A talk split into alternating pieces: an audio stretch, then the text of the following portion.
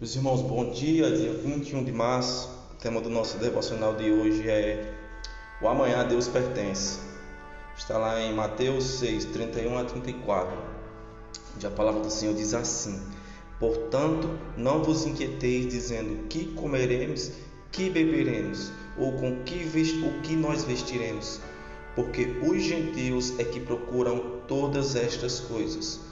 Pois vosso Pai celeste sabe que necessitam de todas elas. Buscais-os, pois, em primeiro lugar, o seu reino e sua justiça, e todas estas coisas vos serão acrescentadas. Portanto, não vos inquieteis com o dia de amanhã, pois o amanhã trará os seus cuidados. Basta o dia o seu próprio mal. Meus irmãos, Deus é responsável por nos trazer a esse mundo. Por isso, ele não pode, não pode deixar que nos falte alimento ou qualquer outra coisa que nós necessitamos. Não podemos colocar nossos trabalhos, nossos, nossos afazeres diários acima de Deus.